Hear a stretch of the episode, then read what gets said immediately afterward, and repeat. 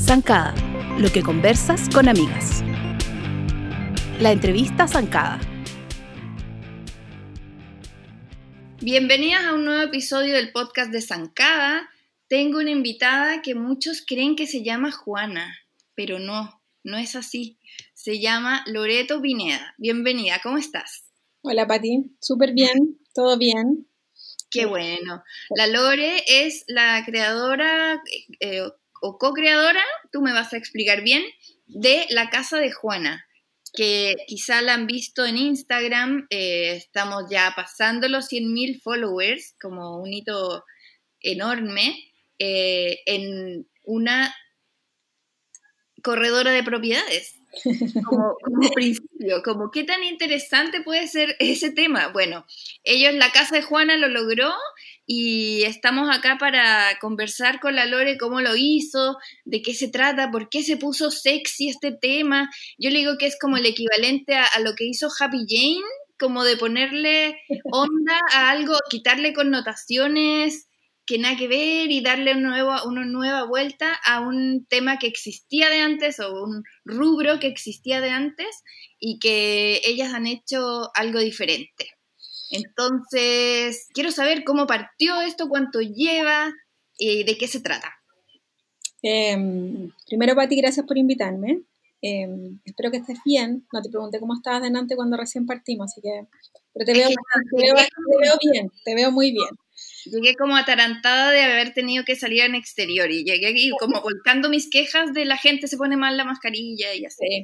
Sí, el distanciamiento social no es lo nuestro, parece. Eh, no. Eh, nosotros, sí, pues partimos ya hace cinco años. Eh, partimos de, de, una idea de, porque justo yo había comprado mi casa y no fue una mala experiencia, pero tampoco fue una experiencia buena para, para los valores que uno paga en términos de comisión y, y, lo que se está haciendo de transacción es una propiedad de bastante dinero, entonces uno esperaría un, una, un, desde de servicio un poquito mejor. Claro, es que siento que para el que está desde el lado que, que va a hacer esa tremenda inversión, eh, se juega casi la vida en esto y, el que te lo, el, que se lleva esta comisión, eres un, uno más.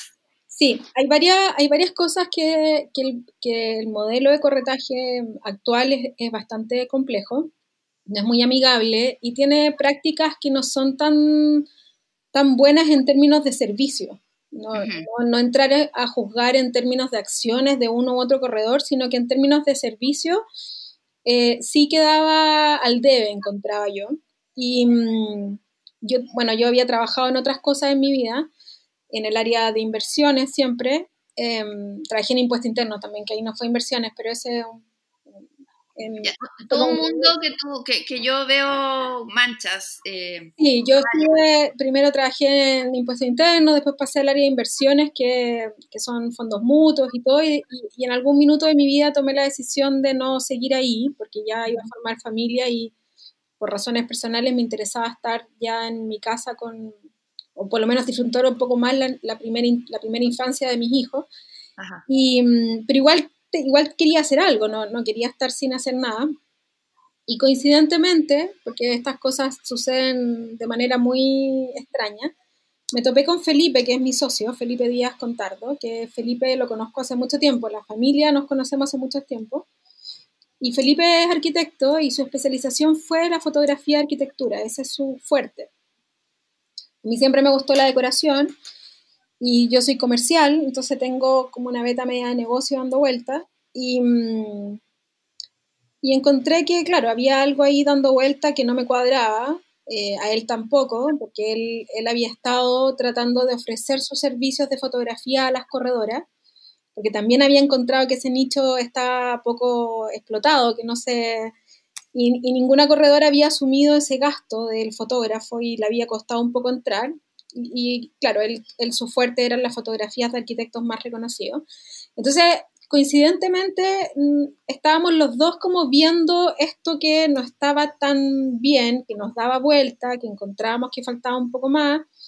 Y los dos también estábamos en una instancia de independencia, yo estaba sin trabajar, él estaba mm, armando su como portafolio de fotos de arquitectura, había renunciado en una empresa de arquitectos donde él trabajaba para dedicarse 100% a la fotografía. Entonces, esas cosas que suceden en la vida, esas, esas como coincidencias, eh, resultó esta idea y nos empezamos a sentar y armar un proyecto que tenía un modelo y una idea de negocio que después se fue desarrollando para entregar este valor agregado en, en un modelo de corretaje que yo creo que está un poco, no sé si obsoleto es la palabra, pero efectivamente le faltaba algo un poquito de cariño.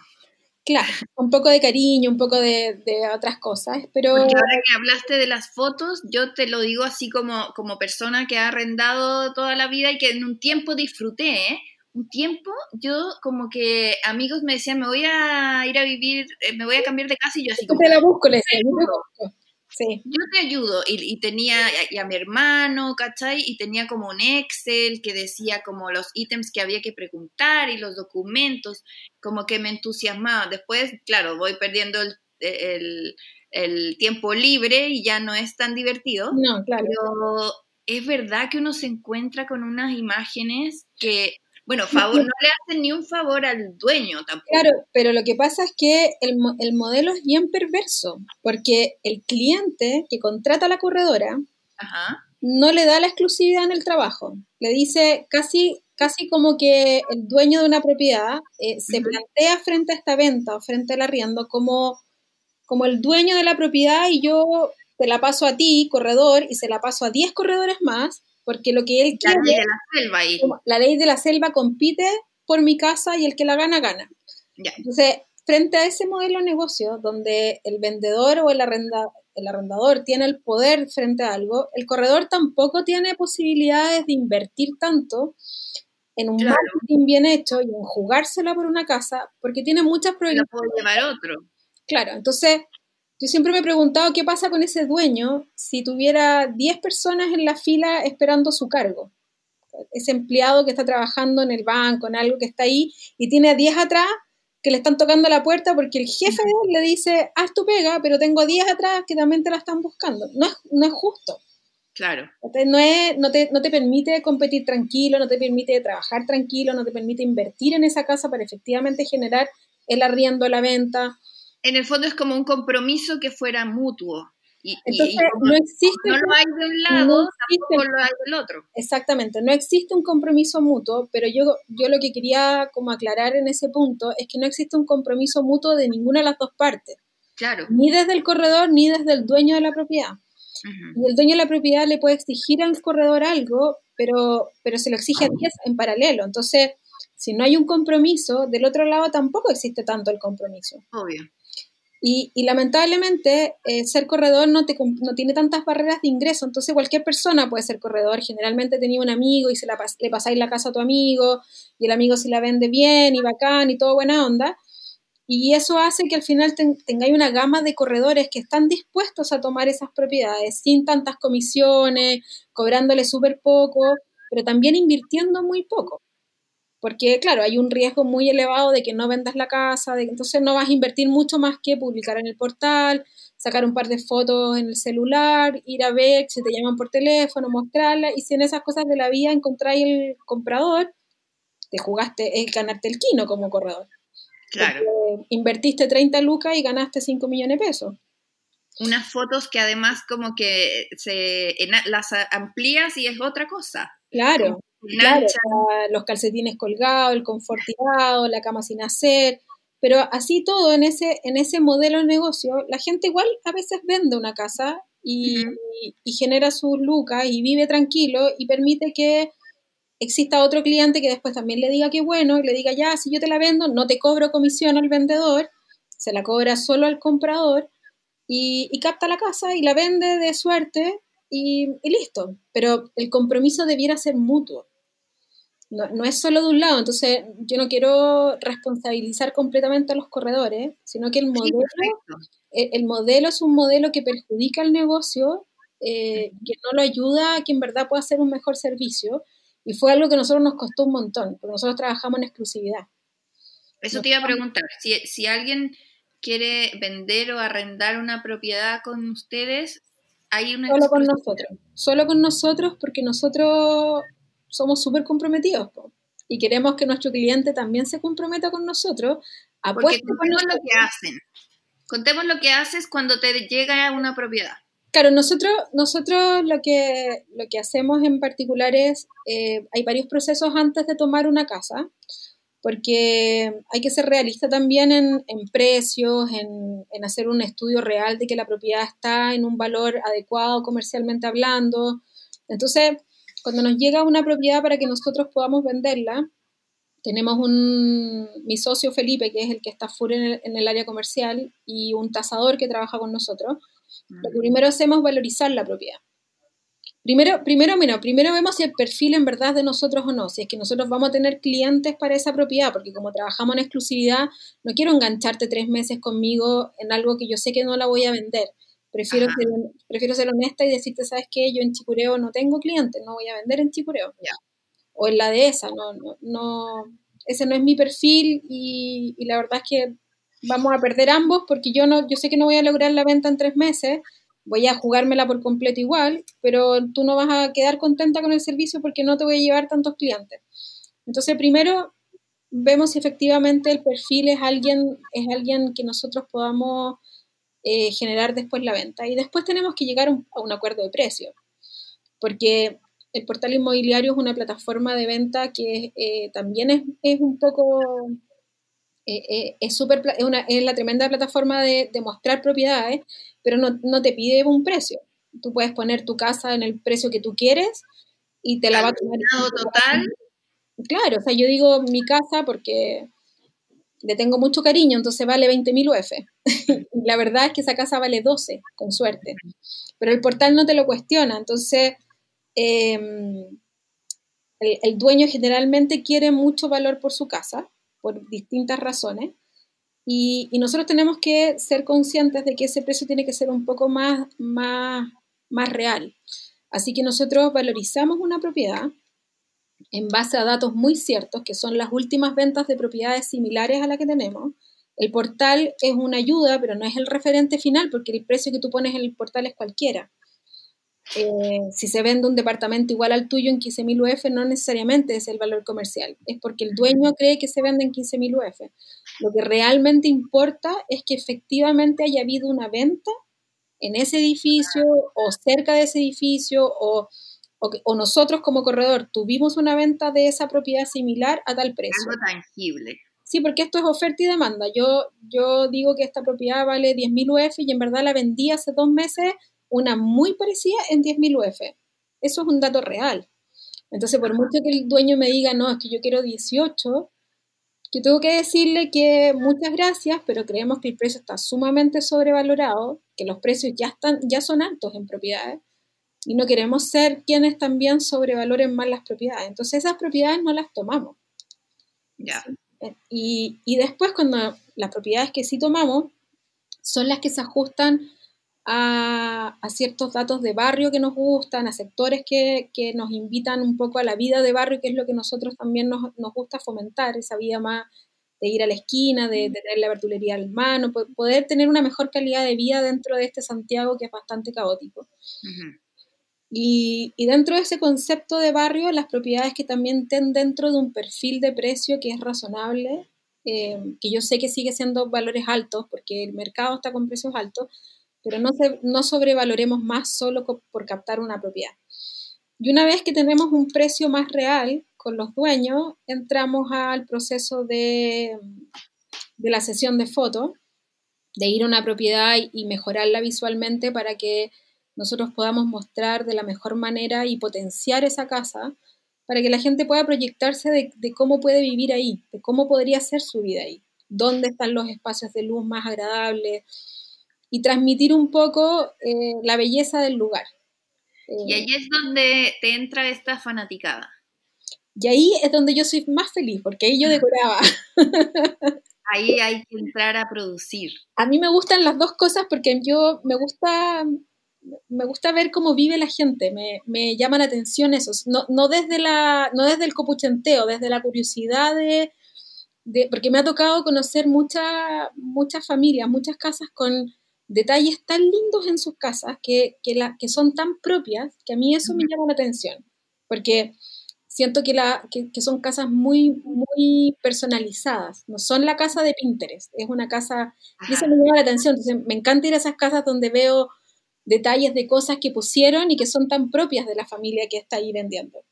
O es una cosa más como más sociológica que boyerista. Sí, me gusta ver como, aparte que claro, hay, un, hay un montón de ideas de decoración, de, eh, cosas que tú decís que no juntáis nunca y alguien sí las juntó y se ve hecho obra. Es como, es una decoración bastante real, bastante del día a día, de la vida cotidiana de la gente. Claro, no es No, no es, no es la foto linda, porque la foto linda eh, es difícil definir qué es lo que es lindo, porque hay fotos lindas de estilo minimalista, hay fotos lindas del estilo bohemio, porque la gente sabe cómo poner las cosas y sacar la foto linda y todos los estilos son lindos. Entonces, pero el estilo propio es el que cuesta encontrar. Y eso, eso me encantaba. Entonces ahí llegábamos a la casa, eh, miramos un poco el entorno que tiene la casa y lo que hacemos es sumar elementos que ayuden a embellecer este espacio y que de esa forma nosotros hacemos que la propiedad esté de la mejor manera presentada en el mercado. Y ahí llegas. como cuando vaya, perdona, es como cuando vaya a una tienda de ropa y encontráis el maniquí con la vestimenta puesta donde, tú, donde tú efectivamente quizás nunca se te hubiera ocurrido juntar estas cosas y funcionan increíble y lo más probable es que esa ropa la vendan más rápido que la que está colgada en la tienda. Claro, como el trabajo de las productoras de moda, por ejemplo. Es, claro, esto es hacer un eh, homestaying, se llama en Estados Unidos, que lo hacen bastante, donde los decoradores se han especializado en en ambientar las propiedades para, generar una venta y también un poco la idea de los pilotos de los departamentos de inmobiliarias, pero bastante más personalizados. Los pilotos son, son un poco más neutros porque tienen que tratar de captar un, mayor público. Nosotros somos más, es como la misma idea, pero un poco más personalizada la venta. Quizá porque conoces más a tu público. Sí, porque yo, porque nosotros también lo que hacemos es entender a quién se la vamos a vender yo sé que esta, esta propiedad, eh, no sé, pues generalmente, por ejemplo, un, departamento de dos dormitorios, quien vende ese departamento probablemente es porque ya, está en ya tiene una vida en pareja y nació la guagua y le quedó chico.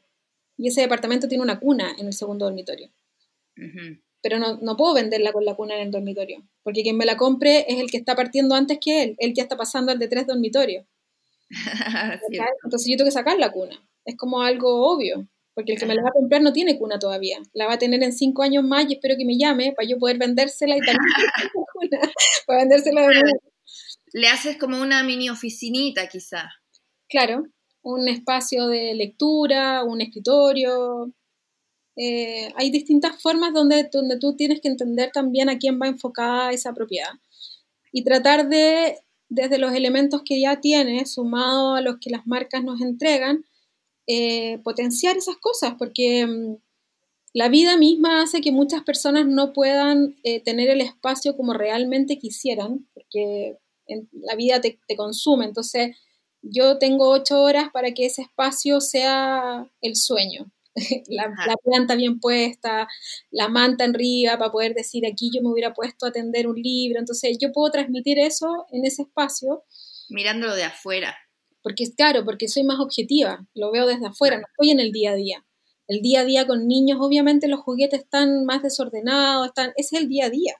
Pero yo no, yo no, yo muestro un día a día, pero un día a día pensado en, en, vender esa propiedad para que alguien se pueda, se pueda como proyectar ahí. Ajá. ¿Y cuáles son tus referentes de decoración? ¿Cómo te nutres tú de, de esas ideas? Eh, yo soy una fanática de las revistas y de los libros. Tengo un tema con un tema no menor con la con las revistas. Ajá. Em, ¿Y cuáles? Porque ya no hay casi, lamentablemente. Busca Libre y Amazon son mi... y traigo hartas cosas, o sea, me traigo hartas revistas de afuera. Eh, yo creo que uno encuentra un montón de referentes de afuera que son visualmente atractivos y que te ayudan a, a entender combinaciones, a sacar ideas, a, no sé, a, proyectar un poco, ¿no? Instagram y Pinterest están, llenos de fotos bonitas también que te ayudan a, inspirarte al momento de elegir una propiedad, pero yo te diría que lo, lo relevante es como leer la propiedad Entender en el fondo dónde está la luz, dónde está la esquina linda, dónde está, dónde hay que poner el lugar, las fotos, dónde hacer para que, para que la foto pueda transmitir lo que tú querés transmitir. Y eso es un trabajo en conjunto del equipo de decoración con el fotógrafo. Y analizamos las fotos de la propiedad, vemos dónde vamos a hacer y buscamos las cosas que vamos a potenciar y tratamos de mostrar un estilo, de, de una mezcla de cosas no sé si puedo definirme como que soy nórdica o soy vintage o soy, no sé, como que me trato de, soy media camaleón, como que, como que me acomodo un poco a la base que ya está en la propiedad. Por eso a veces me piden datos del sofá y yo digo, pucha, es que en verdad estaba en la casa el sofá, no lo saqué, lo usé, pero lo usé desde lo que yo quería potenciar. Quizá ese mismo sofá en una casa funcionaba un estilo más bohemio en esa casa y, ese mismo sofá, pero le puse otras cojines y funcionó bohemio, y en otro era muy minimalista o mucho más contemporáneo y funcionó de esa forma. Porque la, porque la arquitectura de la casa igual te muestra un poco para dónde, para dónde va. Ajá. Entonces, yo, yo creo que es eso es, muy, yo, me pasa que me cuesta, a mí a veces me piden, una vez me, llamaron para hacer un curso de decoración en una, en una, como en un instituto, y a veces por Instagram también me preguntan de cosas de decoración, y a mí me cuesta, porque no siento que, que, que hayan, hay algún par de tips, hay algunas cosas que funcionan, que todo el mundo los conoce, hay colores que efectivamente funcionan unos que otros y todo, pero el fuerte de una casa decorada, bonita, yo creo que tiene que ver con la vida de cada uno. Como buscar lo que realmente te acomoda, la luz que te acomoda en ese espacio, la rutina de la familia. Y no bueno, solo... percepción también. Tú debes ser de esa gente que, como la gente que cocina rico y le pedís la receta y te dices que no, no sé. a mí me gusta cocinar también. y te dicen, ¿cuántas tazas? No sé, no sé a, a mí a mí, la, claro, la pizca de sal me funciona. Claro. No, no, pero, pero yo, claro, voy por eso. Me cuesta, me cuesta andar dando consejos por la vida porque siento que al final es tan propio que. Y, y lo que puede ser bonito para mí, para otro no. Entonces, como. Y yo creo que lo que no es bonito para mí, igual puede ser bonito para ella. Lo que pasa es que quizás hay que potenciarlo con un cojín o con una manta o correr el mueble. A mí lo que más me llama la atención es que a veces hay una cosa que me llama la atención, que a veces la gente compra muebles muy grandes y el espacio es muy chico. No sé por qué. No sé por qué, porque tampoco llena, llena de tanta gente ese espacio como para necesitar un sofá tan grande. Y después me pasa que a veces ponen el mueble en un lugar donde quedaría mejor en la otra pared. Y eso es algo que... Le lloraba, le lloraba que le mover. Lloraba, le lloraba mover, le lloraba. Nadie se había dado cuenta. Y nadie se había dado cuenta y me ha pasado que hemos movido muebles y la dueña de casa o el dueño de casa o la quien sea que esté ahí me dice, déjamelo así, por favor. porque, claro, pero, pero yo creo que eso en general pasa, Pati, porque la vida nos consume y nos da para mover un mueble. Es como, no hay tiempo para eso porque... Eh, no sé, pues tenéis otra prioridad en tu vida y es sumamente válido. ¿Cachai? Es como, claro. bien. Pero es bacán cuando viene alguien y te da como ese... Sí, te da como el tip de, oye, ya, muévelo para aquí al lado y estamos impecable, pon la planta acá que va a funcionar. Bueno, quizá tú no lo has pensado así, pero tu Instagram sí es como un referente de decoración. Sí, pues a mí me gusta, a mí me gusta harto, me, hace sentir súper bien al equipo en general, al, área de eco, Felipe y todo. Cuando, no sé, pues cuando llegamos a los 100.000 fue bacán, fue, fue como, eh, de, hecho, de hecho fue anecdótico porque ese mismo día que llegamos a los 100.000 con Felipe tuvimos que sesionar los dos. No sesionábamos hace tres años. Estaban juntos. Y ese día eh, fuimos a sesionar a la Casa Amapola, que, está en la web, que la estamos vendiendo. No es que, pase el dato. sino que fue esa propiedad que fuimos a y fue Jaime, que trabaja con nosotros desde hace cuatro años y algo, que es nuestro como asistente de producción y es un, tremendo en el equipo. Y estábamos los tres sesionando después de como tres años y algo que no sesionábamos, y fue justo como 100 y sesionamos. Fue... Maravilloso. Sí, otra coincidencia de la vida. Y bueno, nosotros después de sesionar y de hacer todas estas fotos, las publicamos, las movemos en Instagram, las marcas nos ayudan en este win-win de trabajo colectivo y de comunidad, que es algo que también me gusta mucho que hayamos formado, que generamos este trabajo en comunidad que no existía con las marcas. Con las marcas de decoración, dice. Con las marcas de decoración. Como vestir los lugares. Claro, no, no existía eso. Hoy día es súper común varias personas que etiquetan otras marcas en este como en esta, en esta cosa recíproca de que yo te presto esto y tú me etiquetas, pero eso no existía cuando nosotros partimos. Entonces eso, eso yo lo encuentro bacán, haber sido como estos... estos abrir ese portal. Abrir esa posibilidad de que en verdad todos nos ayudemos. Eh, Chile no es un país tan grande, entonces tenemos que ayudarnos entre nosotros, no, no, no, no podemos pisarnos, ¿para qué? Y, y, bueno, generamos esta comunidad de marca, esta ayuda donde, donde todos de alguna manera ayudan a que nosotros vendamos la propiedad.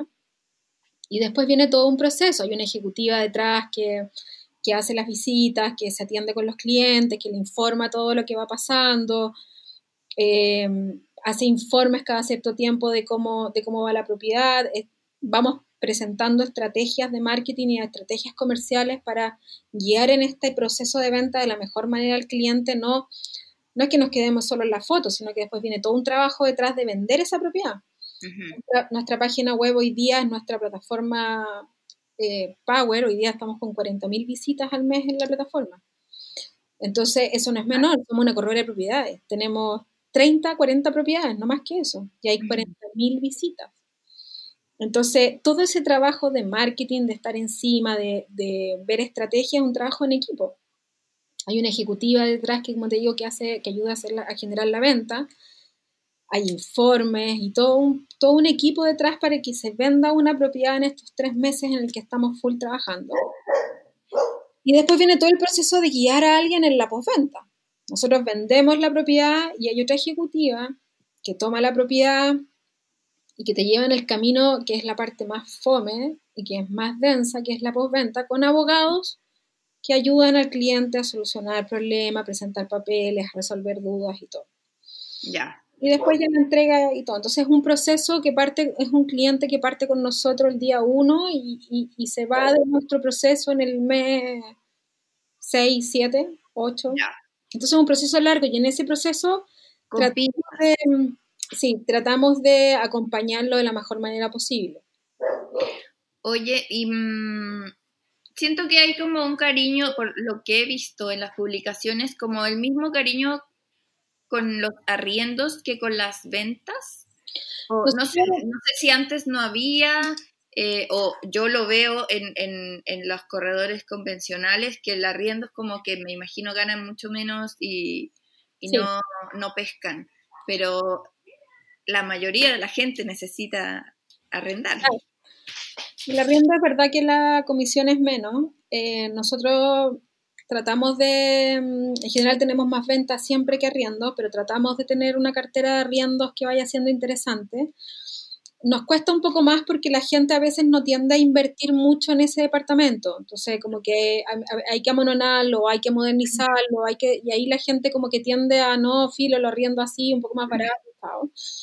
Entonces las propiedades que ingresamos en arriendo son menos, pero son ricas son lindas, son... Sí, he visto unas muy lindas como en este sector de Carlos Antunes, en Providencia. Sí. me encanta esa unidad habitacional. Sí, eso, esos hoy día los tenemos en venta, pero esos estuvieron en arriendo un tiempo con nosotros también. Y sí, pues también vamos, y también vamos el fotógrafo. en, la decoración nosotros no intervenimos tanto en términos de productos que llevamos, pero sí, obviamente, vamos a seguir a ordenar. O sea, hay un estándar mínimo de trabajo.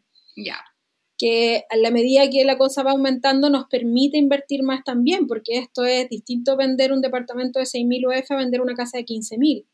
Estamos hablando también de, mayores compromisos en términos de lucas, entonces también hay que entender que esto es un negocio. A la gente le cuesta entender un poco de por qué mi casa no, porque no dan los números, esa es la realidad, por mucho cariño que tengamos, nadie trabaja gratis, entonces no, también hay que, hay que ponerse en el lugar del otro y entender que, no, que hay cosas que no se pueden, pero sí existe un desde básico que tiene un estándar igual mayor que el del mercado. Esto quería preguntar también, ¿qué has visto en el, tras la pandemia? ¿Cómo ha cambiado ese mercado o no? Yo recuerdo haber visto a, principios del año pasado, eh, también ayudando eh, eh, a, encontrar departamentos, unos precios así inflados, alucinados, como que era como, no, no, puedo creer que esta propiedad hace tanto valía esto y ahora vale esto. ¿Ha bajado esa? Eh, eh, ¿Estaba realmente inflado? ¿Cuál es la situación? Es que es, un tema un poco más complejo, pero yo te diría que los arriendos, los arriendos son bastante más sensibles a precio. ya en el sentido de, de situaciones económicas complejas que pueda vivir el país, eh, efectivamente el, primer, el primer valor que puede tener algún cambio más inmediato es el arriendo, no así la venta.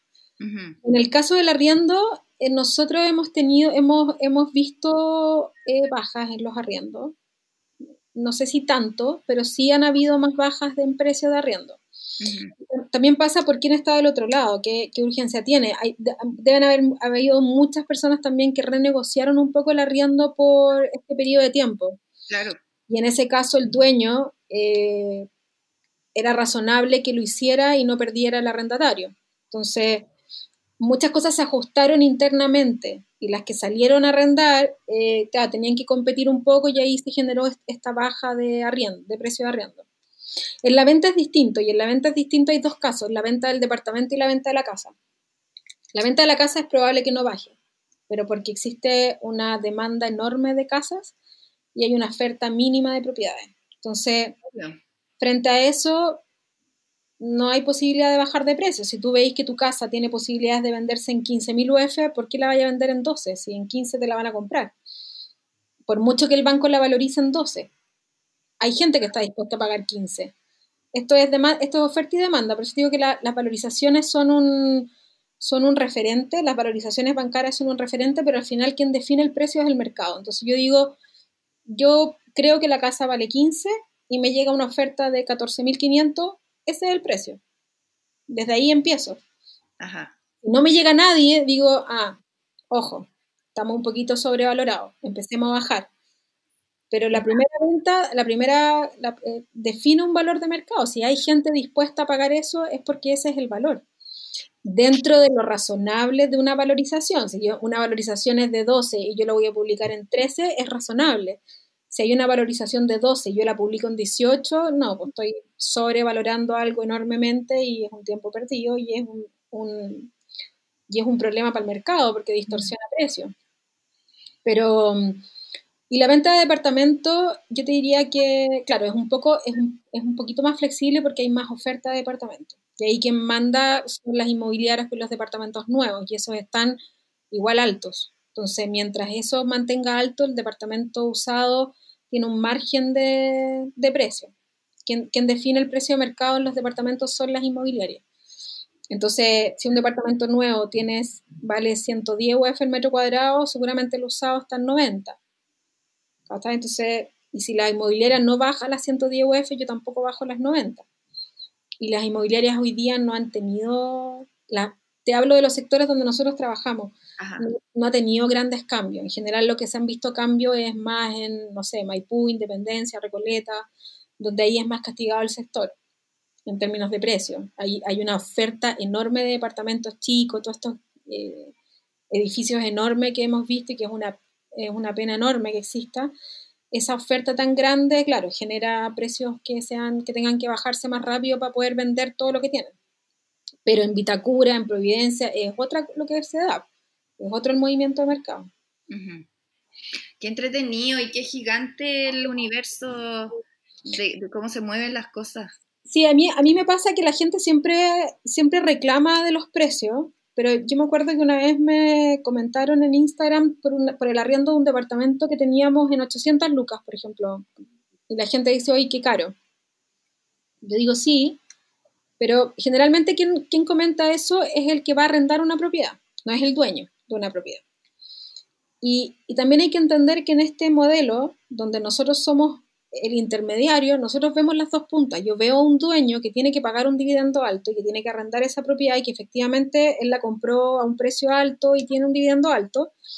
Y hay una persona que quiere arrendar que, o no le alcanza o, o, quiere negociar un precio. Pero cuando esa persona que quiere arrendar hubiera sido el dueño, no le parece que 800 era alto. Ah, claro, depende de dónde estáis. Entonces la gente, a nosotros como que se nos olvida ponernos en el lugar del otro. Eh, y entender un poco que eh, existe esto de oferta y demanda. Que claro, yo estoy desde el lado del que va a comprar y encuentro que está todo caro, pero el que está vendiendo eh, no lo encuentra tan caro. Nosotros estamos para que esas puntas se unan. Esa es la pega de nosotros como corredor. Llegar a un precio que sea lo más justo posible porque representamos a ambos lados. Partimos siendo el representante del vendedor, pero una vez que alguien decide comprar, yo también lo represento a él. Entonces, en esa, en esa intermediación, nosotros tenemos que llegar a un precio que sea justo, que sea lo más de mercado posible, que esté acorde con el valor que el banco también está dispuesto a pagar, que sea un valor de mercado en el arriendo, y por eso estamos siempre mirando, por eso hay un tasador que está mirando precios, y en general tratamos de tener precios lo más, lo más de mercado posible. Ahora, sí, pues los mercados está caro, pero no somos más caros que otros. Y honestamente, si hay algo que está muy sobrevalorado, nosotros le decimos, no podemos entrar, avísanos si en uno, dos, tres meses más todavía no vendes y nosotros sí te podemos ayudar. Estamos súper abiertos, pero no a ese precio. A veces nos equivocamos, otras veces no, porque es todo oferta y demanda, pero nos sentimos más tranquilos cuando, no, cuando, cuando estamos con propiedades que nos hacen sentido el valor que tenemos para que puedas hacer ese, ese balance entre vendedor y comprador. Lo que pasa es que cuando, cuando entramos en este modelo de negocio de nosotros, donde, donde nosotros le explicamos al dueño que esto es un compromiso mutuo, ambos tomamos riesgo. Él está arriesgando el estar tres meses con nosotros. Claro, solo contigo. Y yo arriesgo invertir todo lo que tengo para en ese periodo de tiempo venderla. Entonces, en ese riesgo tenemos que ser realistas, tenemos que tratar de, ser justos y, no embalarnos en algo que al final sabemos que no lo vamos a lograr. Qué entre Lore, me encanta y me encanta seguirlos. Eh, siento que es una invitación para los amantes de, los espacios, del, del, diseño, de la decoración también, no solo para los compradores y bueno, quizás en algún momento estés en una de las posiciones de necesitar eh, de ustedes y dejemos los invitados a que sigan a, arroba la casa de Juana en Instagram. Arroba la casa de Juana y la página web de nosotros que es www.lacasadejuana.cl. Nosotros hacemos casi todo a través de la página, agendar visitas, coordinar, todo es muy desde la página, así que están súper invitados a, las dos cosas.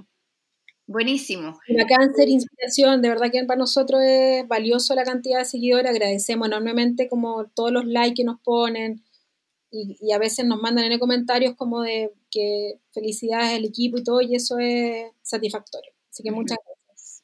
No, muchas felicidades Lore y a tu equipo por haber hecho un cambio en eso para mí es algo realmente creativo, como poder darle una vida nueva a algo que, conocíamos que era siempre de una forma. Ahí es como una prueba más de que no todo tiene que ser de la misma forma. No, yo creo que todo puede ser reinventado, así que hay que darse el tiempo de buscar, que reinventar. Eso también es una gran inspiración.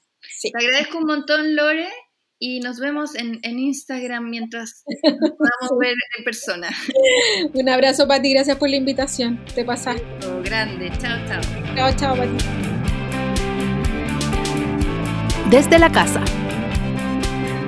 Hola, Pati San. Ah. Hola, Claudio San. ¿Cómo estás? Bien, muy ochenteado de nuevo, muy ochenteado, muy ochentero. Ya, es que te di el medio dato. El medio dato que tú no cachabas y que existía. No, y de hecho te voy a preguntar al tiro, ¿tú sabes si es que estas temporadas terminan? Bueno, vamos, estamos hablando de Cobra Kai. estamos metidos en Cobra Kai. Yo ya como que ya casi que la voy a ver de nuevo porque se me olvidó en qué me quedé. Pero no, ya, ya me acordé. Ya me acordé. Pero, ¿tú estás en, en qué temporada? Yo terminé como van tres. En Netflix hay tres. Do- ¿Hay Dos. tres? Ah, yo pensé Dos, que eran dos, dos. sí, pues. Ya. Dos. Y ¿Tú ya la- terminaste esas dos? Sí. Ah, ya. ¿Y la tercera se está filmando? ¿Se está, está lista ya? Sí, la tercera es para el 2021. Ah, ya.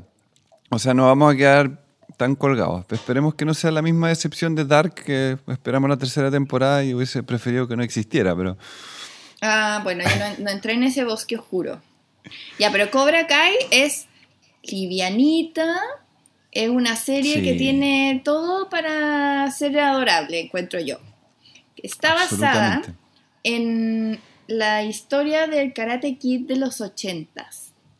Que hablemos de eso, Claudio. ¿Qué niño no salió del cine haciendo la grulla? O sea, yo no me, no me acuerdo la edad que tenía. La verdad es que no la vi en el cine, la vi en video. Ajá. Eh, me esperé hasta, hasta que saliera, quizás no caché, estaba, estaba quizás más desconectado, pero cuando salió en video creo que la vi por lo menos cinco veces. Arrendada en un videoclub. Es que Karate Kid era bacán, porque era la historia de este chico, eh, Dani LaRusso, que se cambia de ciudad, ¿cierto? Y llega a vivir eh, con todo lo que es venir de otro lado. eh, no sé, yo, yo empatizo mucho con él, como que mis papás me llevan a cambiarme a otro que yo, lado. sí. Exactamente. Estamos en la misma. Y, y todo lo que pasa ahí, por la gente que conoce, las cosas que quiere hacer. Y de alguna manera le llega esta, este llamado del karate, pero se encuentra con una escuela en la que son brígidos, que se llamaba Cobra Kai en Karate. Kid. La escuela de los Sí, malos es Cobra Kai. Así es, lo sigue siendo, obviamente. Eso no es spoiling, eso es- está claro que así tiene que seguir. Ah, sí, po. Porque de ahí es Johnny. Johnny es como su, su némesis, su, su sí, su rival de vida. sí. Exacto. Porque se pelean también por Elizabeth Shue, que es como la Sí. chiquilla que, que si uno lo ve era por Lola de Johnny. Y Danny es el que llega a revolverla.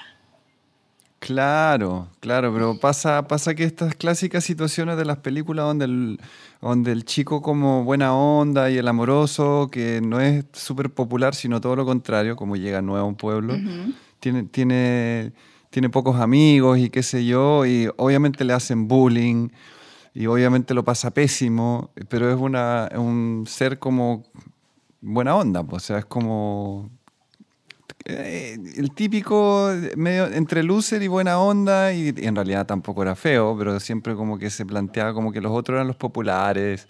Aquí no es el aquí no es el equipo de American Football o no sé qué rugby, aquí es, el equipo de karate. Eh, claro. Esta- esa es la fórmula de la película. Ahí están como los Y- taquilleros, los rubios, los altos. Este era como flaquito. Claro, Viola. chico y más, más débil, entonces sí, po. Es, es divertida la... Bueno, y ahora hacemos un salto de 30 años y empieza esta serie muy genial, en realidad, la, la, la idea de, de seguir un... O sea, como de hacer una secuela de una película que pegó fuertísimo en los años 80. ¿De qué año es del 86, no? 84. 84, perfecto. Mira, fíjate, ese fue el año que yo justamente me mudé de, de un, de un planeta a otro. Mm. ya, súper. Entonces, sí, po, cuando salió, probablemente yo la vi un poco después porque salió en video, pero ya totalmente, sí, po, me sentía yo como Dani la ruso, Dani San. claro, y agarra Aunque te este... parecías más a Johnny. Ah, ya, pero nunca tan malo. Ese weón es muy bulero. po. Bullies, bullies, bullies. Porque tienen como un cabecilla que es terrible. Como Sí, po. El sensei de ellos. Bueno, y en, en el Karate Kid original, que ya esto es lo más retro que hay, si quieren un panorama como de viaje en el tiempo, métanse, es entretenido, es como ver em, Volver al Futuro. Claro. Porque claro, tiene también tiene cosa. dos partes. Ah, como sí, Karate Kid eso no me 1 y. Karate Kid 2. Ah, y ¿verdad luego que hay otras 12? dos, ah, luego hay otras eh, películas, pero ya no salen los mismos actores. Este, yo encuentro Ah. muy genial que hayan conseguido a los mismos actores 30 años después. eh, Sí, que po. fue ahí cuando yo te, te conté y ahí como que te interesó cuando te dije, "No, son los mismos. Y tú como, ya. No, claro. No, si esa es la onda, pues y además que la- es muy divertido porque uno está muy pegado en el pasado, tiene un auto de la época, escucha todo el rato música de la época, todo ese como glam rock de los 80. Ya. A ver, ¿qué música Es escuchaba él? Él escuchaba Rat, Poison, Foreigner, claro. Foreigner, Asia, eh, Sí, Scorpions. Todas esas bandas de glam, glam pop, glam rock. No los desprecio Igual- para nada, no reniego.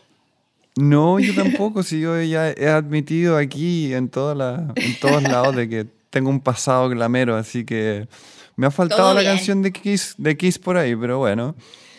Bueno, pero lo divertido es que esta serie empieza con que el taquillero, eh, bully, galán, es un loser ahora.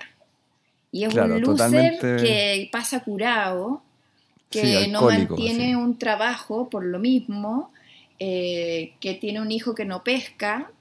Claro. eh, Y enojado, y enojado con la vida, así, enojadísimo con la vida. y pegado en el pasado, pegado, bueno, eso pasa como Exacto. pegado en el momento en el que fue más feliz, en el momento en que él sintió que estaba en el tope de su vida, que era cuando lo Claro. conocimos en Karate Kid. Y por otro lado, pero es- perdón, Mm. dime, no, no, dime. dale, dale, tú lo estás contando muy bien, así que te estoy escuchando. Y Dani, por otro lado, ahora es millonario. Dani, que era muy piola, nunca fue así como el pobrecito, pero era un, un gallo piola, normal. Eh, ahora era como, es ri- absurdamente rico, es, eh, tiene unas casas que parece como del señor de la querencia, así como de narco, como, como Sí, po. estilo rústico de California y como con piscinas y, y todo es como perfecto y tiene una cadena de venta de autos. Que recordemos que el señor Miyagi coleccionaba autos. Unos Exacto, autos no, sí, maravillosos. Está todo muy, sí, todo muy bien, muy bien ligado. Hay que, hay que decir que el guion está bien hecho. Eh, tiene, igual para mi gusto, eh, tiene esa cosa gringa que de repente da un poquito de mono. Así como sí, que- pues gringa y un poco infantil también de, Sí, de cosas que tú dices sí. esto es imposible que pasara. Sí, pero eh, igual así todo yo encuentro que tiene una liviandad y también esta cosa como de que queremos que gane el, el justo, que queremos que gane el, el buena, el buena onda, no sé. Ya, pero ¿quién Eh, es el buena onda ahora? Eso es lo choro que plantea la serie, encuentro. Exacto. Sí, que no, es- no todo es blanco y negro, me gusta mucho cuando... No, no es spoiler, porque el punto de partida es que el- los dos están en posiciones muy opuestas a las que estaban en su juventud. Entonces, eh, es choro ver los recuerdos, porque hay escenas, como la escena de que recuerdan de la patada, cuando hace la famosa grulla y le rompe la nariz Danny a Johnny, que, Sí, que po. todos creían que, que Danny iba a perder y gana con esta patada histórica. Eh, Sí, y lo recuerdan y cómo los dos recuerdan las cosas de distinta manera. Porque Johnny piensa, llega este gallo, de hecho encontré unos videos en YouTube que decían, ¿por qué Danny es el malo de la película? Como, Danny es un Barça, llegó en Karate Kid, llega y se, se, se mete con la polola de alguien, empieza a huevear a la polola de alguien. Después se pone violento cuando eh, el otro tipo solo está como defendiéndose. Después eh, hay en el una fiesta de en Karate Kid hay una fiesta de disfraces de Halloween que tiene como esa parte importante que todos los bullies se disfrazaron de calavera y andan con unos Sí, trajes, ¿te acuerdas? Y que después Sí. Mr. Miyagi les saca la cresta a todos. Entonces, en este video decían, eh, fue Danny el que empezó a molestar a Johnny porque le tira agua encima de un baño, como en los casilleros del- de los baños de colegio. Sí, sí, sí. Entonces, eh, creo que Johnny se está fumando un pito. En- Entonces, en el video decían, eh, Y no hay nada más pacífico que eso. Johnny no era violento. Imagínense, se estaba haciendo un pito. Y, llega Dani y le tira agua por arriba. ¿Quién es el bully acá? Y después trae a su maestro que le saca la cresta a todos, un hombre mayor, atentando contra niños. es muy chistoso. Y claro, eso es como que se da un poco vuelta la tortilla y tú de repente igual dices, pobre Johnny. Como algo que nunca pensaría haber dicho.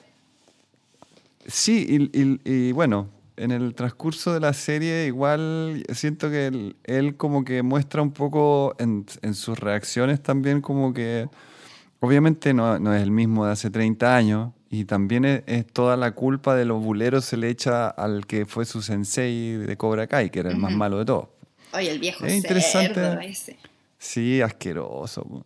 Pero claro, él también, así como parte, parte como, como muy como que el fracasado y el exitoso, y después como que se va desarrollando de manera muy divertida. Yo encuentro que está, y además muy chistoso, es bien predecible. Tampoco no nos pongamos como que es una obra de arte así como sí, no, sí es algo liviano y entretenido. Es bacán porque, porque ahora, claro, yo estoy como ya, bueno, llega la segunda temporada, nuevamente sin spoilear y todo, pero... Em, está claro que toda la figura que existió hace 30 años ahora se, está generando en la generación de ahora, de los, de, los hijos. Entonces está, está divertido como el juego ahí, como, como que uno entrena ahora a un chico, el otro a otro, entonces también es como si se repite la figura.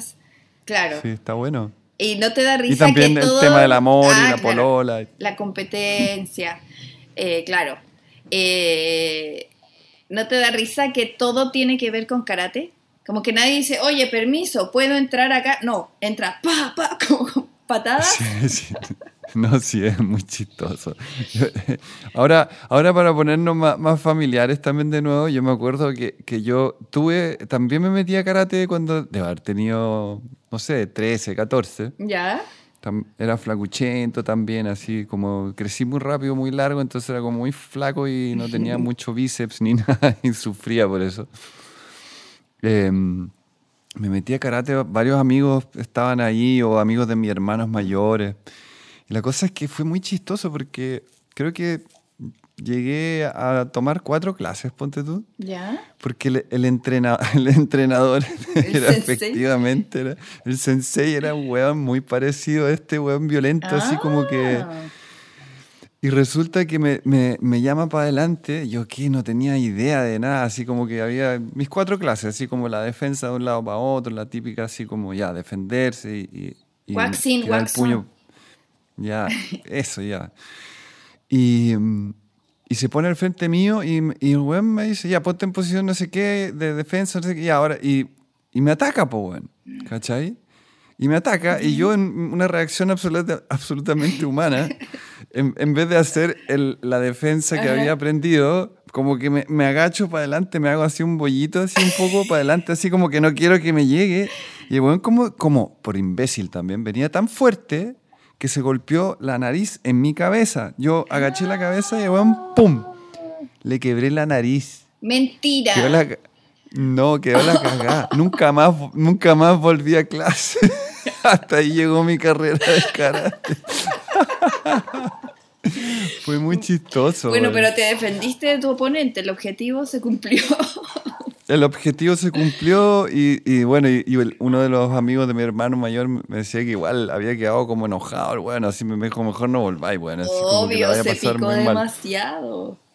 Sí, así que hasta ahí llegó mi, hasta ahí llegué yo con las artes marciales, así es como, había hecho judo de chico, Igual judo es como más, más, mucho, mucho menos violento, no es de golpe, es como... más acrobático, ¿no? Sí, pues de tironeo, de empuje y de aplastamiento, así es como... Yo también hice judo alguna vez como en un curso de verano, pero muy poco. Sí, yo me acuerdo nomás de, la, de, que igual la verdad era como un poco asqueroso porque todos transpiraban así y como que... Ya, como que el cuerpo a cuerpo a ti no, no te va. No sé, yo no soy asquiento, pero esa weá, tengo un recuerdo así de haber estado como con, un chico de mi edad también que era mucho más macizo y era como que nos resbalamos y no, La verdad es que no. Qué gracioso. A mí me Hasta gusta el aikido. Que yo no Ah, hice, es con el- pero mis niños sí. con el- No, Con el palo, ¿no? no, ese es kendo. ¿Cuál es? Ah, verdad, verdad. Kendo perdón. el que Uy, hacía jeque, que, era, que es con un- una espada Sí. eh, y con una hakama, que es como esas como faldas, que son súper lindas, que son como un pantalón falda. Y, Ajá. Ah, y, con- verdad, sí. y que de- puedes usar después también como escudo. Como, Ah, como un Darth Vader, ¿cachai? Como de pecho. Ya. No eso. Y el aikido eh, que hacían los niños es súper lindo porque es como, como de ocupar la fuerza del otro y es un poco acrobático y no hay enfrentamientos, no hay combate. Eso, claro. ¿cachai? Es El- como o cómo sea, el- utilizar la fuerza y por eso como que alguien pequeñito puede botar a alguien muy alto, ¿cachai? Como que es, es Sí, bonito. po. Sí, eh, eh, bueno, esos son artes marciales. Creo que el karate es como el más. Bueno, y después ya las derivaciones gringas, kickboxing y todo eso ya es como llevado al, al enfrentamiento constante y a los combos, combo y patada. Sí, igual a mí me encanta ver eh, esas coreografías como de películas, como ver películas de... de- que- como- yo lo encuentro muy entretenido. Y aquí en Cobra Kai No, igual ahí los niños hacen harta coreografía y harta, harto enfrentamiento y es como entrete también, la edición. No, está buena, sí. Yo me acuerdo de haber visto mucho Bruce Lee cuando era chico, Me tengo que admitirlo. Yo creo que de, creo que de ahí también como cuando apareció Karate Kid, que fue como la versión como más eh, alcanzable, ¿cachai? Ajá. Porque, claro, porque lo otro era un tipo que ya tenía, no sé, veintitantos años No, y y era demasiado demasiado, seco. seco. Demasiado, maestro. así. Entonces acá, acá era como, ah, mira, si él pudo con un sensei, todos pueden. claro, ¿cachai? y aprendió la pintando la barda y limpiando el auto, encerando el auto. Exacto. Igual es muy chistoso cómo siguen con esa cuestión y es como ya de nuevo, así como... Igual esas son esas partes Sí. donde digo como que... No, a mí, de a mí nuevo, yo te, te confieso que Dani a veces me da monos, como que digo, ay, este es como Ned Flanders, no sé, como... Sí, pues, pero lo plantean así, está muy bien logrado, Sí. encuentro. Yo creo que el tipo también se, se sabe reír de, de sí mismo y de su papel de, la, de su vida. Ahora, ¿tú has visto a ese personaje en otras películas? No, me acuerdo una que se llamaba como Encrucijada, que era como que tocaba una guitarra eléctrica y se conectaba con algo Ah, no, sí. extrasensorial. Esa era muy buena, porque era- eh, ahí actuaba Steve Vai, ¿sabes tú? Ah, El del tenía final- algo de una guitarra real. Algo... No, sí, bueno, Místico. era el chico, ¿viste? Fue el chico que, que, que, que usaron en los 80 entonces para el, el flaquito, así que, que después igual la hacía, ¿cachai? Como que lograba salir del, del lugar ese como del perdedor, pasaba a ser como, como ganador. po. Sí, po. Sí, verdad que ahí actuó por Pero Ralph Macchio. solo ahí me acuerdo de él. Es, es Sí, pues y ahí se acabó su carrera. po. Claro, de Sí, suerte que estaban todavía en forma. Bueno, y Johnny menos. El otro actor, el No, rubio. menos, sí, pues. Él como que Sí. él es ese personaje. Sí, que heavy. ¿eh? Es como, esos son, esos como one hit wonder en la música, Sí. que tú te tiraste un hit y ahora ya todo el mundo te, te- te- siempre te va a relacionar con ese personaje y ya no podéis salir de ahí. Hay, hay algunos que lo lograron. Yo creo que tienen que hacer muchas, muchas, no. muchas películas. Porque si haces una que Sí. es un super hit y luego no queda nada en el recuerdo. Pero yo encuentro, obvio a mí me gustaba él. No me gustaba tanto Dani, como así como de Mino de los ochentas. Yo encontraba Ah, a Mino el rubio, que se parecía a un Mira niño tú. de mi curso que me gustaba. Y, Ah, por eso, identificación total. Claro, y, pe- entonces, y encuentro que no está nada mal ahora viejo. Como que No, no, al principio, al principio se ve peor. Después lo van, a, al- lo van como poniendo más Claro, bonito. porque chupa, toma ce- cerveza así como para el desayuno. Course. Yo creo que Kors debe haber financiado toda esta... Heavy, porque el, el, el, el branding está brígido. Es como que nunca saca la chela y no se ve la marca. Siempre se ve No. la marca, una chistosa. Siempre se ve la marca. Y también como que van a un bar y le ofrecen otra y dicen, no, quiero una Course. ¿Cachai? Como Sí. muy chistoso. No cacho pues, el que deal se ahí que hicieron. Bueno, y él es como platita, pues. un, un nerd dental de como que se quedó en la caverna, como que no sabe qué es internet. Sí, que heavy. Está muy bien, está muy bien igual hecho eso, me, me- me encanta. Igual es como que me da risa porque es súper caricatu- caricaturizado, entonces eh, más risa da. Pero igual dime sí, si sí. no es verdad que hay compañeros de, de colegio que eran los super taquilla y después en la vida real, o sea, en la vida adulta, para nada. O el que era el Ah, bueno. perno, eh, después es el bacán, ¿cachai? igual sí, pasa. o sea, yo, sí, yo veo col- o sea, como, como compañeros de colegio que, que eran como los nerds, que nadie los pescaba y hoy día son, no sé, grandes científicos y súper como, o qué sé yo, de verdad que se han transformado en exitosos y es muy bacán eso. Pero Sí, o, o- esa, o esa gente historia, buena onda que, que uno pensó que eran y, y son más felices, ¿cachai? Que, el- que el bully Sí, que al que todos le tenían No. miedo. claro, es que da un, un tema de miedo, pero, pero claro, yo creo que uf, eso es, es bien cliché todo, ¿no? Pero es, es real que sucede en la, en la vida. Ah, Y cuando eres chico te dicen eso, ¿no? Te lo dicen como, no te preocupes, tú, a ti te va a ir bien, tú cuando grande, no sé qué, pero uno en ese momento cuando te están haciendo bullying no crees nada de eso. O sea, lo único que querías es pegarle una patada al otro, bueno. Entonces Claro. esto es lo que representa est- estas películas o estas series. Como, El como el, desquite. el- el desquite instantáneo. No esperar 10 años para ser adulto y poder ser un bacán y no sé. Eso Sí. es. Está bueno, está entrete. Así que muy recomendado. Cobra Kai Sí, en Netflix. Dos temporadas completas y termínalas para que Viene la tercera. el final. Porque tú ya llegaste ahí. Sí, yo ya terminé. Hace rato. Ah, a mí me faltan 5, creo, 4. Ya. Buenísimo. Bacán. Ya, pues, Pati. Ya. Hablamos, besos. nos vemos. Chao, Chao. chao. Zancada, lo que conversas con amigas. Vale, Mary, mi vecina. ¿Cómo está ahí? Hola Pati, bien, ¿tú? Bien, aquí en esta situación muy freak que decíamos que estamos a cuántos metros estaremos, a, a dos pisos Sí. y 100, 100 metros, no sé, y estamos hablando por Zoom, grabando. Sí, muy extraño pero divertido. Sí, eso, eh, heavy, no sé a ustedes, pero el vecinaje ha sido eh, vital en esta pandemia. Que Sí. eh, ya van como 200 días de este leseo, más o menos. La Barbarita los contó. Así que, claro, como que hemos pasado a, de, de toparnos o encontrarnos abajo, eh, Mm. a dejarnos eh, cosas en los buzones improvisados Sí. de los departamentos. Sí, es como que nos hemos visto las dos veces que nos hemos topado, pero igual nos sentimos más cerca porque estamos a cada rato pasándonos cosas, o sea, como dejándonos en la puerta o Es comentando verdad, cosas. whatsappeándonos, mandando Sí. audios. ¿Qué fue lo último que nos dejamos en el correo de la puerta? Eh, yo te devolví la, la pelota de vóley y tú me devolviste Tengo miedo torero y yo te dejé otro libro que te mandó mi mamá.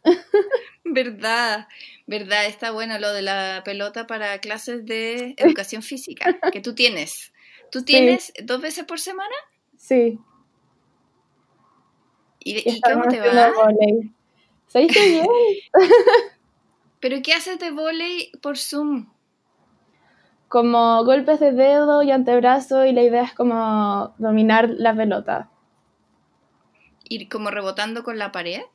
No, no, como dominando Como tú sola, aire. como hacer 10 golpes seguidos. Ah, pero ¿y antes eran las clases eran como más de como acondicionamiento físico? Como... Claro, y cuando hacíamos vóley era en pareja, pues en grupo, y ahora, ahora no.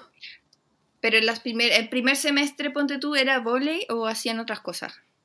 Hicimos como un baile pascuense, ¿Ya? Eh, Para, pero las fiestas patrias. claro, sí, pero también mezclándolo como con acondicionamiento físico, Ya, porque la Vale está en cuarto medio. ¿Cuarto Sí. medio? sí. Entonces, eh, se comparten la pelota con la Bárbara que va en quinto básico. Claro, la Entonces, Bárbara me, que- me salva porque soy la única que no tiene pelota. claro, auspiciada por Zancada. Claro. Oye, y entre esas cosas que hemos compartido eh, como medio atemporales, fue eh, la última serie que te viste entera. ¿Cuál fue, Valemedi? Six Feet Under. que es mi serie favorita de la vida. Yo toda, toda la vida lo he dicho, que son como mi top. Bueno, ahora no sé, porque hay ya como que ahora existe Fleabag, ¿cachai? Como, como que ya tendría que reformular mi top 5. Pero entre mis tres favoritas siempre ha estado Six Feet Under, Los Sopranos y Mad Men. Que ya no estoy muy original, pero es que son demasiado buenas, ¿cachai? Entonces, eh, ese podría ser como de mi primer bloque de los 2000 y algo. Mm, Están esas, porque Six Feet Under es como del 2006. No, es como el Algo 2000, así. creo. No. No estoy segura. Veámoslo al tiro. Ya. ¿Por qué viste Six Feet Under? Ya, bueno. ¿Qué te tuviste en esa serie? Eh, creo que tú me la habías recomendado muchas veces. Porque Pero-. Sí. y mi mamá también nos la había recomendado y con, con la Ana, que es mi hermana, eh, vemos siempre series juntas, entonces como para maratonear y para ver también algo distinto, pues como de Es del otra 2001. época. Ya, viste, tenía razón. 2001 es como otro mundo, sí, otro planeta. No, no había smartphones, no, pues. que es al final lo que ah, determina, yo creo que muchas líneas narrativas de las series, Mm, porque ocupamos tanto el teléfono que una serie no lo podría obviar o tendría que ser una una serie en que los personajes sean como muy honderos y no ocupen no les Claro. prefieran los medios análogos Sí, de hecho, una vez estaba como, una vez escuché en una radio, o no sé dónde en verdad, pero que decían que todos los cuentos como de la antigüedad, por decirlo así, si les agregas un celular, caga la historia. Así como sí Romeo y Julieta o La Caperucita Roja, no sé, como que no, no funcionan. claro como que lo- se evitarían muchos malentendidos eh, la gente no llegaría tarde o esperarían al que llega venía atrasado Claro, sí, sí sería mucho más fome en verdad sí. Ya, entonces te metiste de cabeza. ¿En cuánto tiempo la viste, Six Feet Under? Hoy yo creo que en tres semanas, ponte tú.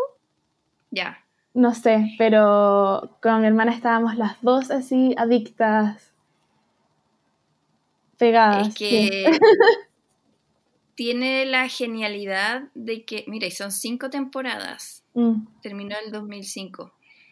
La genialidad, para quien no lo ha visto, y no, esto no es spoiler porque es una serie del 2001, pero mm, es una familia que tiene una funeraria, ¿cierto? Y la trama comienza cuando el papá ha muerto y los hijos se hacen cargo del negocio. Hay una mamá y hay una hermana menor que todavía está estudiando. Y estos dos hermanos que son muy, muy distintos entre sí, mm. que tienen que hacerse cargo. Eh, no recuerdo si hay uno, como que hay uno más conectado con la onda funeraria y el otro no. Claro, sí. David, David, es más conectado con, la con el claro. trabajo, ¿no? Y porque, o sea, David ya trabajaba en la funeraria desde antes que muriera el papá. Y Ah. Nate vivía como en Los Ángeles, bueno, en otra ciudad. Y ahí cuando muere el papá, él le deja la funeraria a los dos. Y ahí ellos dos empiezan a, a hacer cargo. Entonces tienen eh, como que la hermana chica le prestan el auto que es una carroza. Claro, sí. Como que ella en una- anda en una carroza como Sí. verde agua, Sí, eh, que ya es muy chistoso, es como que ahí viven los locos Adams, no sé. sí. Y, y para mí la genialidad, eh, dentro de muchas, es que cada episodio comienza con una muerte. Sí, y tiene unas muertes muy buenas, como que no sé cómo se les ocurrían para todos los episodios muertes nuevas. Hay unas fomes también, pero pero harta investigación ahí, pero sí, fome como recuerdo una que había un gallo que era un señor que siempre actuaba como de gángster en otras series y está echando benzina y tiene la puerta abierta del auto y se agacha como a agarrar algo y se atropella solo. ¡Qué terrible! Sí, no, y y me hay- acuerdo ¿Mm? de una de una galla que era como rockera, así como medio Harley Davidson y se electrocutan dándose un baño de tina. ¿Te acuerdas? Sí, sí, sí, me acuerdo. No, y otra que es muy buena es, ya, hay unos tipos que trabajan como en una tienda como sex shop.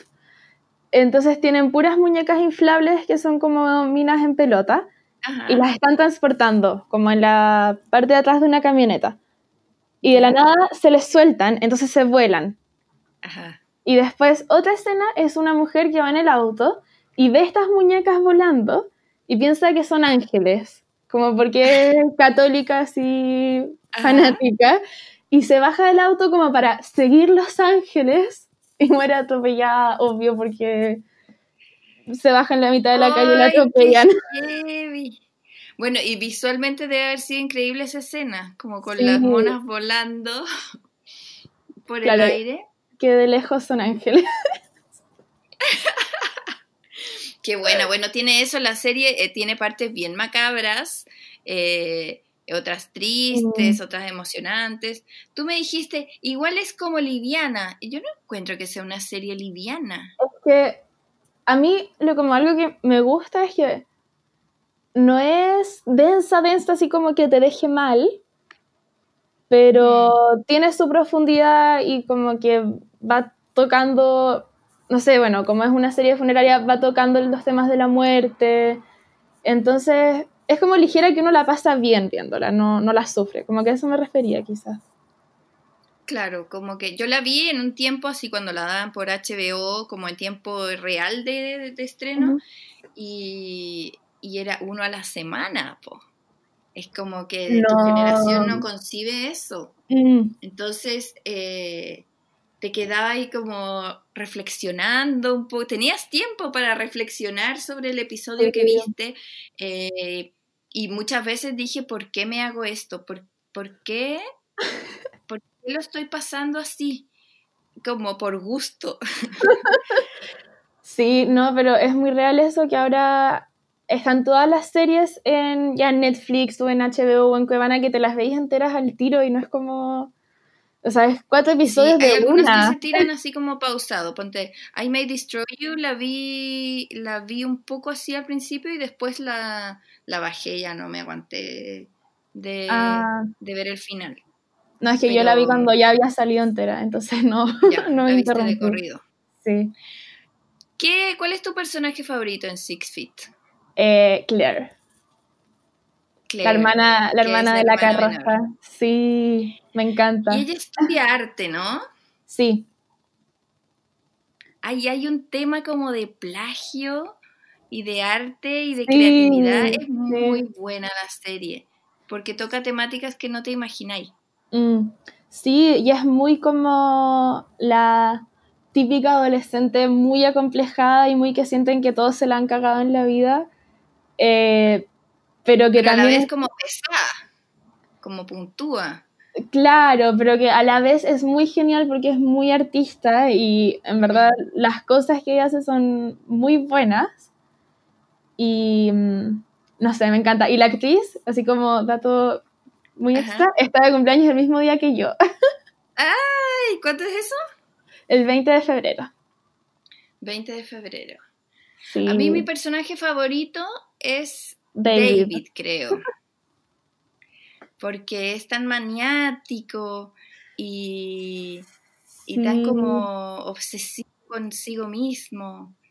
Se Sí, enrolla. pero es querible, como que... Sí, lo amas. Es el actor que hace de Dexter. Después como que hizo una serie en que era como un súper asesino en serie. Se llama Michael C. Hall. mm, actorazo. También hizo eh, la, mm, en Broadway se hizo la em, una eh, ¿cómo se llaman las cosas de Broadway? ¿Comedia musical? No, ¿Sí? ¿O no? una obra teatral de eh, el último disco de David Bowie, como que montó un- Ah, él hizo como un poco de ya, con razón te gusta parte. tanto David entonces. Claro, David, ahí eh, coincidimos en algo. Sí, algo, algo te- te hicieron juntos en teatro y era como muy heavy que, que como que el casting encontraron que él era perfecto para hacerlo. Yo lo encuentro súper, súper buen actor. Además tiene un pololo, ¿cómo se llama su pololo? Que es como Paco. El Kid. Sí, pero es Paco bueno, en serio. Y eso que odiamos a los Pacos. es, es- es raro Kit porque es, es como súper macho. Mm. Yo encuentro muy hot esa pareja, como David y Sí, ¿o no? Y, Sí. y él es súper así como pragmático, como muy lo opuesto a lo que es David. mm. sí, pero igual me gustan ellos dos porque siendo muy distintos y siendo los dos igual difíciles como personas para estar en una relación, como que igual logran conciliar y como armarse un camino entre los dos porque, no sé, están muy enamorados, como... Sí. Como que si me dices cuál es el amor más real de toda la serie, quizás son ellos. Ay, pero es que no sé, es que a mí me, me pasa igual que al principio me encantaban el Nate y la Brenda. Brenda, Sí. Al principio, y después Al los queréis matar. Juntos y por separado. es que los dos son muy autosabotaje, como... Que de hecho creo que tú me lo decías la otra vez del Nate, pero es como que esta- casi que no se entiende por qué no pueden estar juntos, como... Claro, como que de aburridos dijeran como, "Mm, esto está demasiado, está funcionando demasiado bien. Sí, como Eh, esto me voy a meter con un amigo. Sí. Oye, pero tengo una pregunta, que es algo que con mi hermana comentábamos, pero que nunca entendimos. Ya, entre la Brenda y el hermano, Ujú. Bob, no, ¿cómo se llama? Billy, Billy, eso. lo Como- odio. Sí, ya, pero hay una relación rara. Y hay un como una escena en que la Brenda se pelea con Nate y Nate le dice como, ¿y te tiraste al Billy? Como te lo hay tirado. Y ella no le responde. Cerdo, esa parte de, de toda esa ondita de ellos dos es asquerosa. Es Sí. como... O sea, lo que yo entiendo es como que Billy siempre estaba obsesionado con Brenda, su Mm. hermana. Y, y Billy sí que está... Es como una persona realmente insoportable. Ahí, en un momento se mete con Claire, ¿no? Sí, no, sí, todos están como, juntos mucho rato, sí. Pero Como lo peor que que- podía pasar. a mí, o sea, creo que yo lo odio menos que tú. Mm, Porque cuando, cuando, porque bueno, él es bipolar, pero es como Sí. psicópata, como... Tiene yo creo que varios diagnósticos, Sí, Billy. pero cuando está como con sus medicamentos puede ser muy encantador y cuando está bien es mino. Entonces, Ah. eh, es en, en verdad, por ejemplo, al principio cuando está con la Claire, es encantador y es como que te- a uno le gustan como pareja, salvo que es como que, pucha, igual este weón está todo cagado en cualquier momento. Dice de nuevo que no quiere tomar sus pastillas y. No que sé, partamos que la mamá de ellos también rara. eh, pelacables. Era como, hola, ¿cómo están niños? Me acabo de hacer una vaginoplastía. Miren, quedé regia. Era como, ¿qué? ¿no? Y como teniendo orgías en la casa. Claro, y como unos pololos. No, muy chistoso. Bueno, y la mamá de ellos después está con el Olivier, que es el profesor de la Claire. La Claire estuvo con él. Sí, muy bizarra. Claro, que era mucho más joven. ¿Y tú te acordás que Billy sale en Clueless? No la vi. ¿No viste Clueless? No, Ya, vale. Ya, vale. Ya, terminemos este podcast para que vayas a ver ya, Clueless. chao. Es lo máximo. ¿Tú caché que Clueless está basada en Emma, que es La película. Jane Austen? Ah, Sí, la Ya. película y el libro. ah, no, no tenía Ah, idea. Sí, Como que la pos. cachaba de nombre, pero ya la voy a ver. Ay, es- pero es de mis favoritas, así de ese estilo. películas favoritas de la vida que hay que ver. Bueno, y sale él en un papel muy secundario, pero como un pendejo, así como gringo adolescente de colegio, ¿cachai? En los noventas. O sea, claro, debe haber sido mucho más chico, porque ¿qué edad tendría Billy en Six Feet? ¿Como 28? Sí, por ahí. ¿25? Claro. Entonces en Clueless se llama Elton y es un wea. Entonces, esas son las dos caras que yo le veo a, ese actor. Se llama como Ja- James Sisto, parece. Oye, ¿y tú te Eh, reías con Six Feet? Porque con la Ana nos Sí. cagábamos de la risa. Mucho. Ah, ya. Y a mi mamá no le daba risa y como que no nos entendía. Ah, que decían como malas, cómo se ríen de esa muerte. Claro, O pero de cualquier cosa. no sé, igual me reía como con lo bizarra que era la relación del Billy y la Brenda, o la Ruth. La Ruth me da mucha risa. La, la mamá es la mamá. Ah, es que yo creo que ella es la más chistosa de todos. Sí, es que es un personaje tan bueno. Porque es tan compuesta además y después como que tiene un pololo, que es este gallo, el de The Office.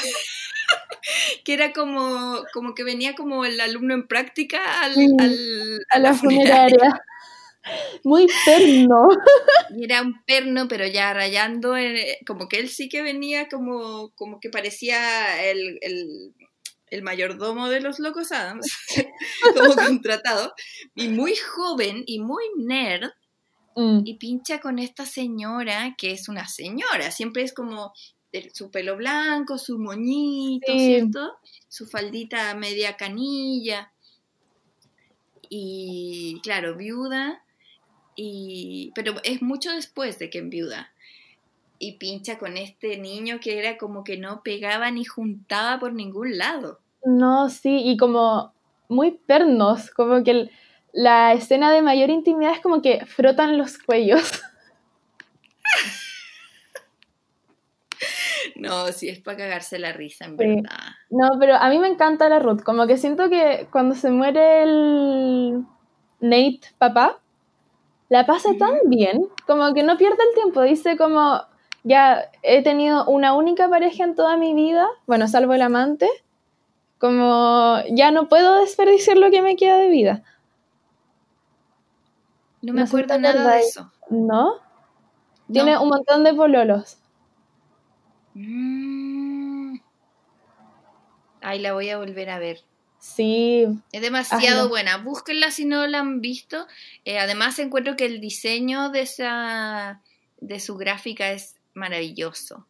Que tiene como el Sí. Six Feet Under, como eh, eh, bajo tierra.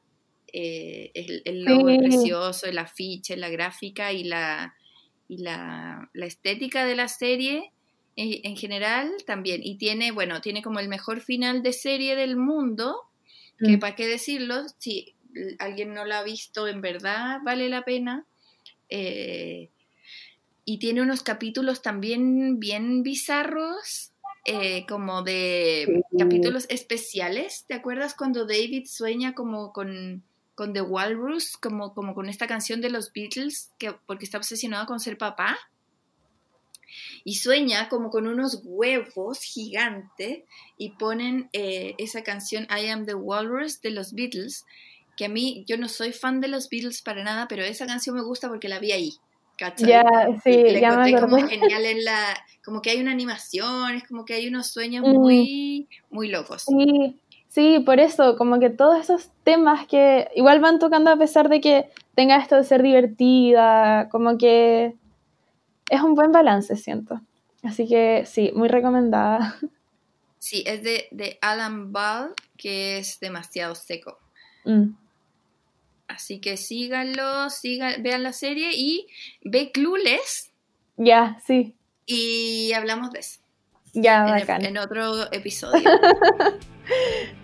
ya vale, nos vemos. Ya, muchas gracias por la invitación. Ya, que se repita. Besos. Chao. Chao. Escúchanos cada semana en Spotify o en tu podcast player favorito como el podcast de Zancada. También te invitamos a seguirnos en Instagram, Twitter y Facebook como Zancada y a leernos todos los días en zancada.com, donde encuentras todos los temas que conversas con amigas.